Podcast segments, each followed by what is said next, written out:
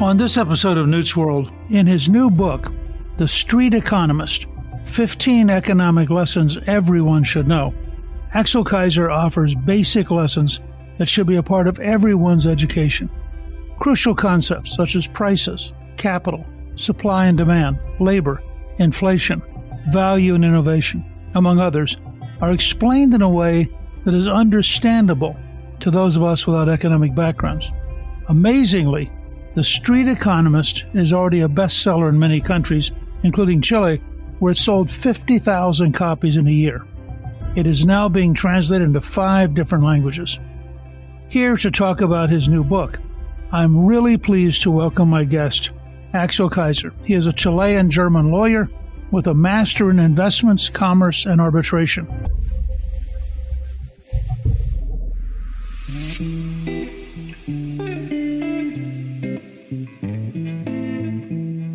Let me say first, thank you for doing this. I think it's very exciting. Thank you very much for having me. Axel has a remarkable background and it's really so extraordinary. Would you share with us how you got to be where you are now? I started reading a lot when I was a child, growing up in southern Chile in Patagonia. I went to German school. I then went to university and studied law in Santiago. And I was always a voracious reader. And I then went for a master's degrees and PhDs in Germany. And I started writing and winning essay contests everywhere in the United States, in Latin America, in Europe. And then I published some books that became very popular and best-selling books, basically.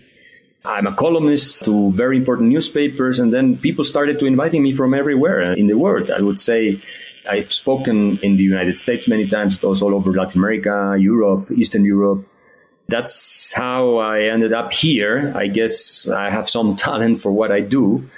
And I think a good example of this, the success that the street economist has had so far. It has been a best-selling book in not only Chile, but also Spain, Argentina. It's doing great in Brazil, in Germany. Now it's going to be published in Poland, in Mongolia, and then other countries, maybe Russia and Holland will follow. So I'm very happy that it was published here in the United States also, because especially for young people. It has made a huge difference everywhere where it has been published. So that's to make a very long story short. That's great. But I do think, in particular, everyone should be aware of the Street Economist 15 economic lessons everyone should know and your approach to it, which is what we're now going to talk about. So, your family originally came from Germany to Chile because of an official policy of the Chilean government in the 19th century to bring Germans to help develop the country. Do they still do something like that? I mean, that's kind of a very interesting model. Not anymore. You know, in the 19th century, the Chilean government had this official policy of bringing a qualified labor force coming from Germany. They were all qualified people, most of them. They had knowledge, technical knowledge, and they were professionals and people like that. And so my great grandparents, they came from Germany before the First World War and they became extremely prosperous and wealthy in Chile by developing the agriculture of the country and industry and different things. And then my grandfather, the last immigrant from Stuttgart, he emigrated because he escaped the Nazis. Didn't like the way things were going in Germany in the 1930s. So he saw it coming and said, I'm not staying here with these crazy people. And he immigrated to Chile. And then he married my grandmother, who belonged to this very wealthy farm, German family. And so he was from middle class, but he was very good looking. My grandmother fell in love immediately with him, and then they married, and we are there as a result of that. Take a minute or two to talk about the extraordinary shifts in Chilean policy. Allende to Pinochet to then going through a period of socialist Marxist revolution, etc. I mean, it's really been very dramatic the various permutations of Chilean policy in the last 40 years or so. Yeah, and this is the right time to speak about this because we are commemorating 50 years since we had the military coup against the communist regime of Allende. And this was on September 11, 1973. And what really happened was that Salvador Allende, who had been funded by the Soviet Union in order to win the presidential election of 1970, tried to impose a communist dictatorship. And so he destroyed the rule of law. He introduced central planned economy. And the end result after three years was hyperinflation of 600% per year. There was basic scarcity of basic goods and services, complete disaster. And we had guerrilla groups supporting the regime that were trained in Cuba and other places. Fidel Castro spent one month in Chile after Allende was elected in order to support the revolution.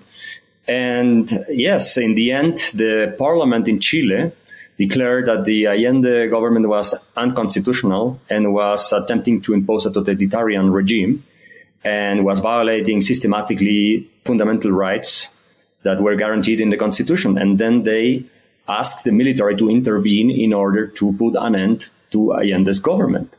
And what happened was that then we had the military rule with Pinochet and the Chicago boys came in, people who had studied economics at the University of Chicago, under Milton Friedman, Gary Becker, Arnold Harberger, and others. And they made these amazing economic reforms that transformed Chile from one of the poorest countries in Latin America into the most prosperous country that Latin America has ever seen. These reforms were maintained then under the democratic regimes, center left wing democratic regimes that came in the 1990s. And we continue to develop and to grow economically.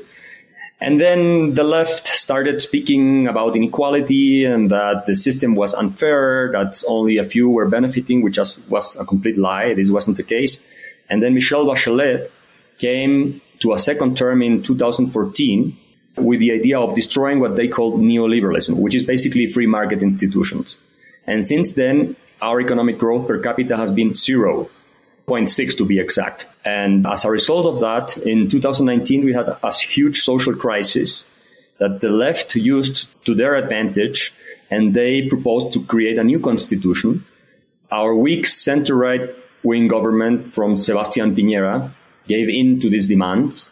And then we had a constitutional experiment where they attempted to introduce a Marxist constitution, a Bolivarian constitution, right? Modeled, you know, like the Chavez constitution and so on. Fortunately for Chileans, we had the chance to decide whether we wanted that constitution or not. And over 60% of Chileans said, we don't want a communist constitution. And we defeated communism for a second time in September now. So now we are celebrating September 4th and not celebrating September 11, but at least we are aware that it put an end to a communist regime that was developing in the Cold War. We cannot forget that it was the midst of the Cold War. And Henry Kissinger said that the election of Allende, which was the first Marxist president ever to be democratically elected in the world, that this posed a threat was one of the most dangerous things that had ever happened in the Western Hemisphere. So, of course, the American government played a role in the overthrow of Allende, but I don't think it was nearly as influential as many people pretend. It was mostly a reaction from the population and the political class against a tyrant. And then we had the problem with the human rights under Pinochet, of course. That's something that we cannot forget. But it was the result of this communist quasi-guerra civil war that we had with them. And so that's the short story. Why do you think when you saw what didn't work, then they saw what did work, why would the elites go back to what didn't work? Well, there are different reasons, but the main explanation, and that's why I wrote the book, The Street Economist, that has become a major force of political change in Latin America, especially in Chile and Argentina, is because we lost the battle of ideas. So basically, cultural hegemony that's a term that was popularized by Antonio Gramsci, the founder of the Communist Party in Italy in the 1920s. And he said that in order to destroy capitalism, you had to take over institutions, universities, schools, media, and so on, and to really change how people thought about things. And so we lost the battle of ideas and this narrative that the country had been more unequal and unjust than ever before created the conditions for a shift in the political economy of the country towards more redistribution, more government intervention. And it created a lot of anger among the population. Because despite the fact that inequality was decreasing and poverty fell from 60 to 8% and things like that, people started to believe that the country was unfair, that a few people were benefiting and that the rich were exploiting everyone else. And they voted for Bachelet. And then Bachelet destroyed the foundations of Chilean prosperity. And now we have a Marxist president, which is Gabriel Boric, who has been supported by AOC was recently visiting him in Chile and all the radical left internationally like you know all these Hollywood celebrities like Viggo Mortensen and Pedro Pascal and singers like Roger Waters Peter Gabriel and others have supported Boric and the communist revolution in Chile. Of course they don't have to live with the consequences so it's easy to do from your mansion in Hollywood or wherever you are. And this president has created a huge division among Chileans and fortunately he has a very low popularity is around 25% support in last polls. But he has tried to move forward with the project of what they called destroying neoliberalism. Again, neoliberalism is like the term they use all the time in order to put a label on what are sensitive and reasonable economic policies. I think that the problem is similar to what happens in, to us, what has happened in the United States. Universities have been taken over in Chile by hardcore leftist activists and the media as well. And that has an impact on how people think. And that's why we lost the battle of ideas. And now we are experiencing a process of reaction because people are seeing the results. And I've been myself probably the main face, or for sure, the main face of the free market movement in Chile. I have more support than ever before because people are feeling the pain. Salaries are not growing. We have high inflation. There is zero growth practically. And some qualified young people are leaving the country. That had never happened before in Chilean history, at least not in the last 30 years or 40 years. And that's why I think the street economist became so popular and people on the streets are reading it. The pirate edition is being sold on the streets. So it's the Uber driver, is the delivery guy. All of these people want to understand what is going on. And it's the same in Argentina. Argentina is a huge disaster it had the highest per capita income in the world in 1896 with a classical liberal system. And now it has 150% inflation and over 40% poverty rate. Six million people are starving and they produce food for over 400 million people. And that's what socialism is capable of creating, this sort of mess. And that's why I think that Javier Milei will win. Do you see in Argentina, is the political process moving back towards a more free market solution? Absolutely. I have so I have a lot of faith in Argentina because what Javier Milei has achieved, who's now running, as you well know, for president, and I think he will win. He's a libertarian in the Friedman Hayek tradition, right? Is to create a movement with millions of people that are completely frustrated with the current status quo and the current situation, and they want freedom they don't have freedom. You have, as I said, 150% inflation in Argentina, and they are on the verge of hyperinflation. And the country is a huge mess. Only people who have income in dollars have a decent living. The rest are uh, really having to struggle. And so I see that the message that people like myself and Javier Milei, who presented the Street Economist last year in Buenos Aires, is having a lot of support, especially among young people.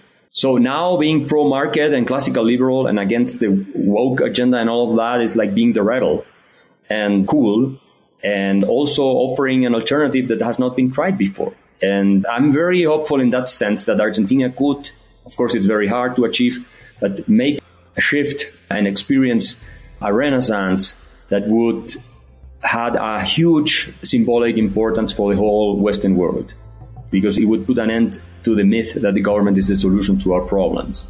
If Argentina can do that, any country can do it.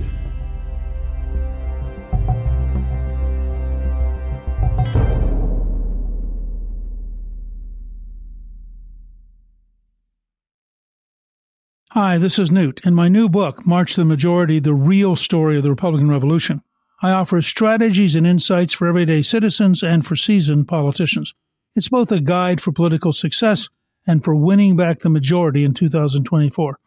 March to the Majority outlines the 16 year campaign to write the contract with America, explains how we elected the first Republican House majority in 40 years, and how we worked with President Bill Clinton to pass major reforms, including four consecutive balanced budgets. March to the Majority tells the behind the scenes story of how we got it done. Here's a special offer for my podcast listeners. You can order March the Majority right now at gingrich360.com slash book, and it'll be shipped directly to you. Don't miss out on this special offer. Go to gingrich360.com slash book and order your copy now. Order it today at gingrich360.com slash book.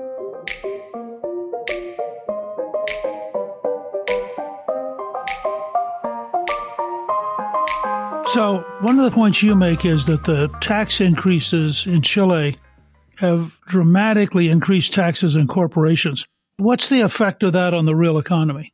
Basically, after the tax reforms of Michelle Bachelet, who is people who don't know her, a socialist who later became the Secretary General of the UN Human Rights Council. Well, Bachelet introduced a reform that dramatically increased taxes on corporations from it was 20% to 27%, but at the same time, you couldn't use the taxes that you paid as an owner of the company as a credit against your personal taxes, which was the previous system. So in practical terms, it increased it much more than from 20 to 27%. It was like maybe a 50% increase in taxation for corporations. What happened was that the investment in Chile collapsed completely. I mean, we experienced the lowest investment rates that we had seen in decades. Economic growth plummeted from 5.3% per year in the previous government of Piñera, as an average for the four years, to 1.8% to 1.8%, which is almost nothing if you adjust by the growth of the population.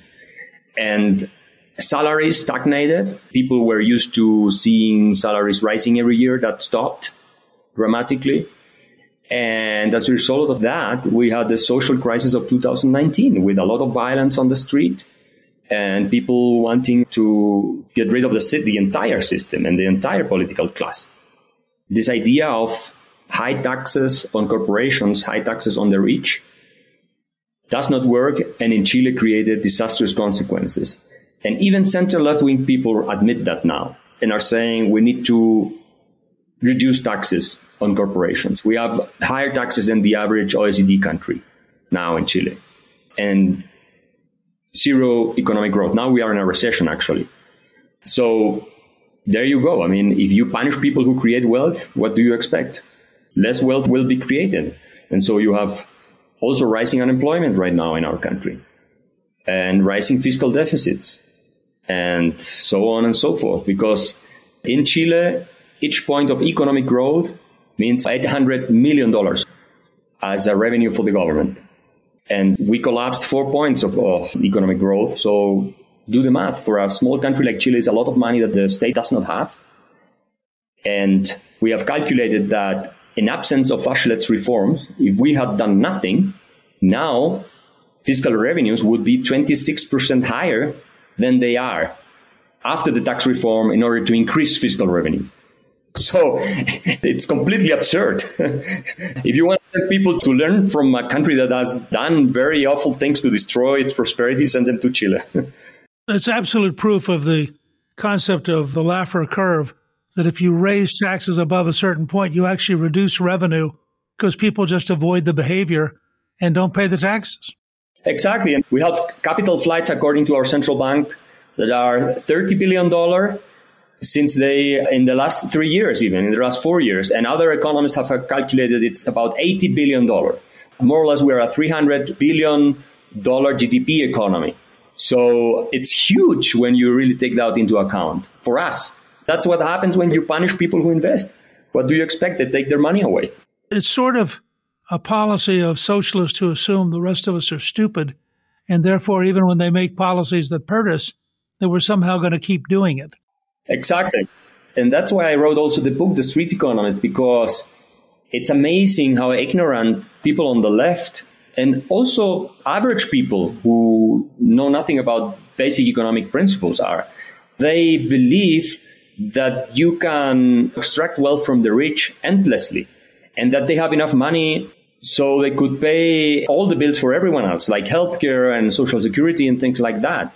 And if you take into account how much money they have, I did these calculations in Chile. If we take all the billionaires we do have and take all their wealth away, you can fund only six months of government spending. And it's not much more in the United States either. So this idea that there is endless wealth uh, that you can take away from wealthy people and that they will continue to create the same wealth and they will not take it away to someplace else is completely absurd. It's not knowing anything about incentives, but I can understand that the average person on the street maybe doesn't know about this because they have not been exposed to economic ideas. They're trying to solve their everyday problems. And okay, I understand that, but that the elites, that even economists would say, no, that's the way to go, to me is, I don't know how to explain that because they are not stupid. They know that this will have reverse effects on the economy. And so what is it? Is it that they are just evil people trying to hurt the system? They don't like it. It's probably it's for ideological reasons. In Chile, for instance, and I've seen this also in the United States, they've claimed that they don't care if we are all poor, provided that we are all more equal. And because then we would be happier. Even if everyone has less, if we are more equal, we will be happier. Joy and mutual poverty. Exactly. Or maybe they're trying to tame envy or something like that. I don't know what they want, but of course they are not thinking about themselves when they say these things. They are not thinking, okay, I'm going to live with 30% less than I live now in order to be more equal with the rest of them. They are thinking about other people having less. Yeah. And no, usually they are the ones in charge. They are the ones who are redistributing the wealth and are in power and they spend the money as they see fit and they have all the privileges that comes with being in office. You mentioned one other area where there's a disturbing parallelism, and that is the degree to which the left wing woke activists have taken over the courts, and the degree to which there's now a war being waged against the police in Chile. Can you sort of describe how that's working? Well, we are experiencing the worst security crisis in the country's history. Chile used to be a safe country in the context of Latin America. Now El Salvador is safer than Chile. We have the highest murder rate in the history of the country. We have organized crime like we had never seen before. Every day you have bodies like in Juarez in Mexico that appear on the streets like dismembered or beheaded, things like that. And this is the result of decades of preaching against the police and law enforcement and also activists who have taken over the courts who are very willing to pardon all the criminals. But at the same time, when the police do something about it, they put them in prison. So in the end, the incentives you have for the police to do something, it's very low because in the end, the police also responds to incentives. And if they see that they will lose their careers, their income, and everything, because they are fighting criminals, what do you expect? And that's why the criminals in Chile do everything they want, more or less, and nothing happens to them. Too many of them. Some of them get caught and they end up in prison. But we also have a terrorist movement in southern Chile that is linked to the FARC in Colombia and who are linked to drug trafficking. And no government has done anything about it. It's the area where I grew up in southern Chile. And this is a Marxist organization that claimed to represent indigenous people, but it's a lie. Indigenous people in southern Chile are all right wing. They vote all for the right. They don't believe in Marxist ideas. And so the rule of law in Chile has collapsed as a result of these ideologies, these progressive ideologies that, by the way, were imported from the United States and from European countries by our PhDs who went there, came back, and started to make laws that transformed the judicial system and started to teach the new judges in these doctrines. And as a result of this influence, we now have a broken system, basically. In Chile, people admire Bukele more than any other Latin American president now because they are tired of this criminality. They can't go to their houses and it's not like in the United States where you can move from, let's say, California to Florida and Florida, the system is working. In Chile, you cannot do that. It's not working for no one. Not even rich people are safe now. Kidnappings are happening. We didn't have that before. And also migration played a role in this because we got many criminals coming from Venezuela and Colombia into the country with no background checks. So they could come in and they have imported and they have brought forms of crime that we didn't know. And this has been even admitted by our current left wing government. I mean, this is a non partisan issue right now. So, defund the police doesn't work.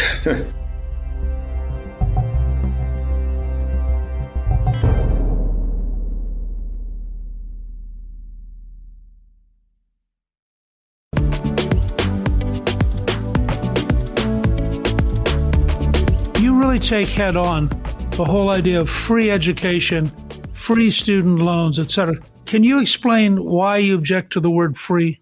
As I explained in the book The Street Economist, and uh, you know, Milton Friedman used to repeat this all the time, there is no such thing as a free lunch. Someone has to pay for it. When you claim that you have a right to education and to a free education, what you are really saying is that you have a right to other people's labor that someone else would work in order to pay the university for you. And so you're profiting from other people's efforts without giving anything in exchange, in return.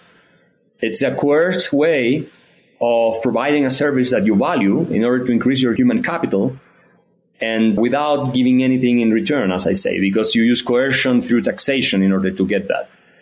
And that's why I think it's immoral. And it's only about public policy. And I think all economists who are reasonable economists agree that free higher education is bad economic policy, it's regressive, it benefits an elite, it doesn't really benefit people who need the most, uh, who need it the most, and so on.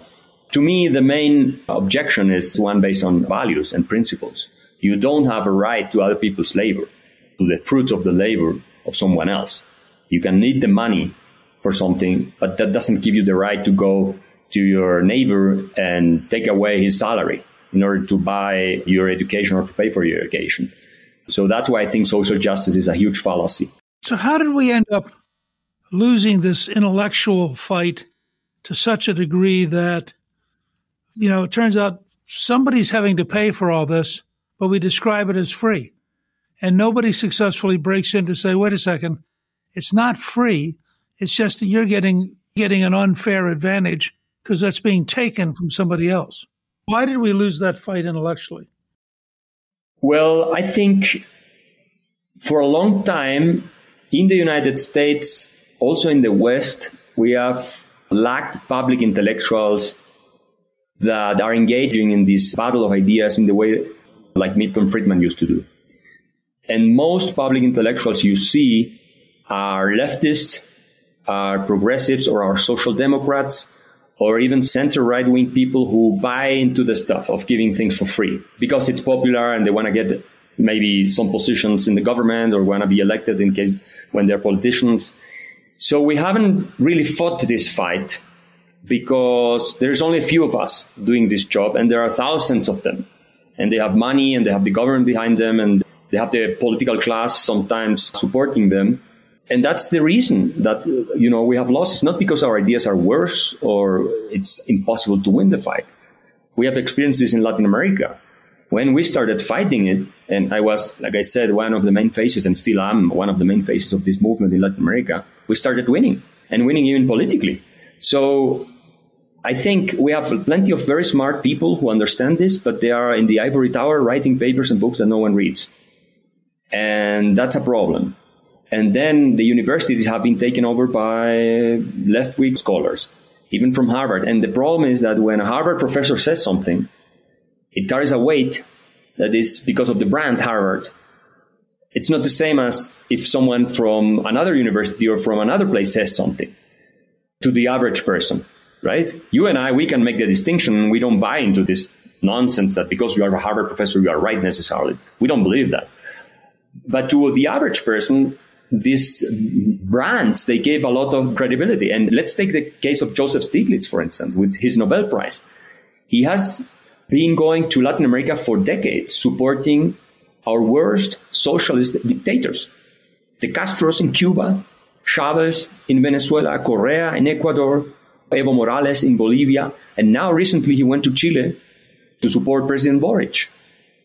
And so because he has a nobel prize then the media, who are mostly leftist also, say, oh, Nobel laureate in economics says that Evo Morales, you know, plan to nationalize the gas companies is a great idea. We don't have a Nobel Prize winning economist from our side arguing against it. They don't take the time to travel to Chile and, and, do, you know, public interviews and support the president that is doing the opposite to what the leftists do. They don't do that. We don't have that.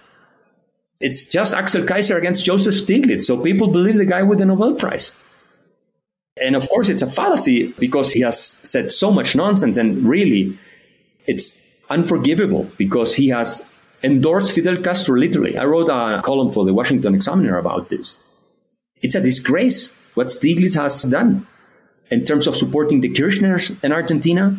The kleptocratic dynasty of the Kirchners, we have, they have stolen, some people calculate like $10 billion from the Argentinian population because they run the country for over a decade. Cristina Kirchner is still the vice president in Argentina.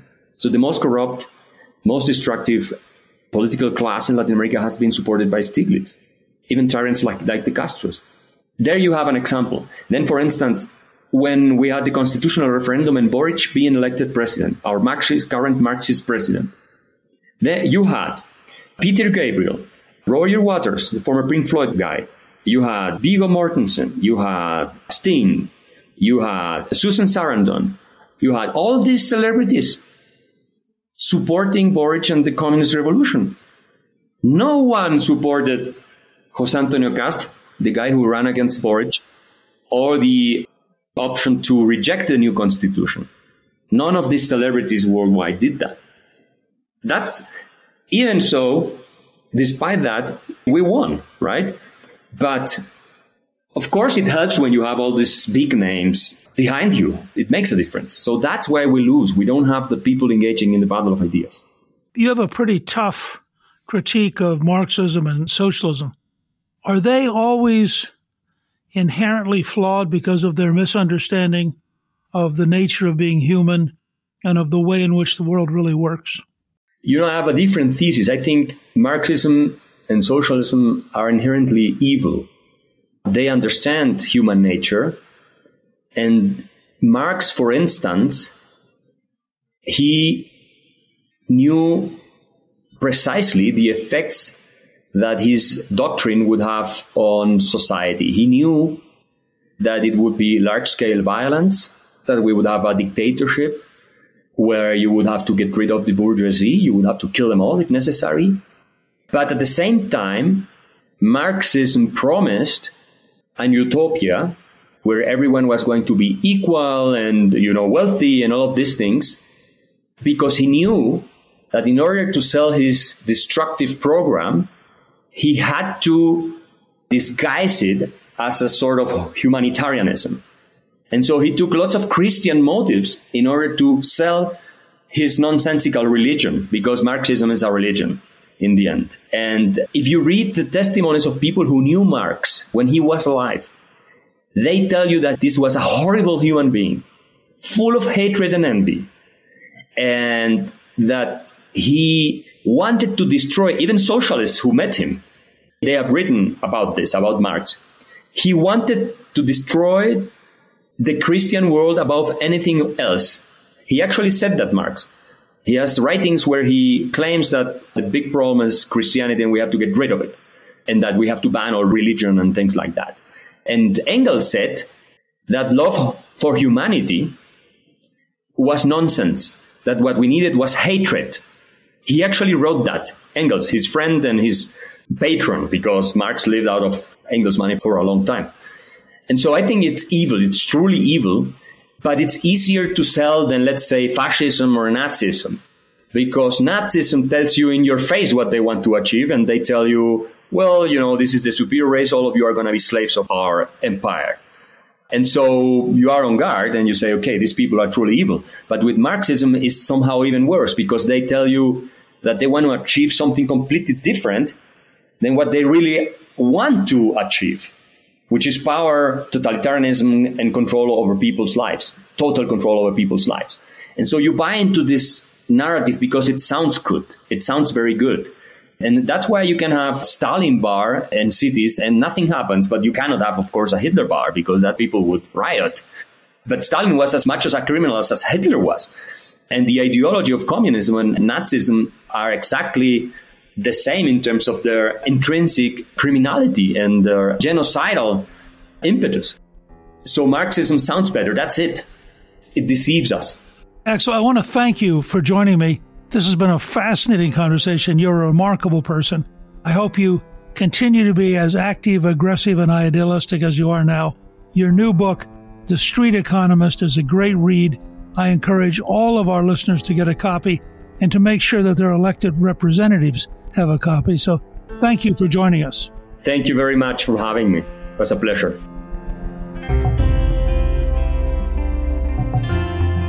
Thank you to my guest, Axel Kaiser.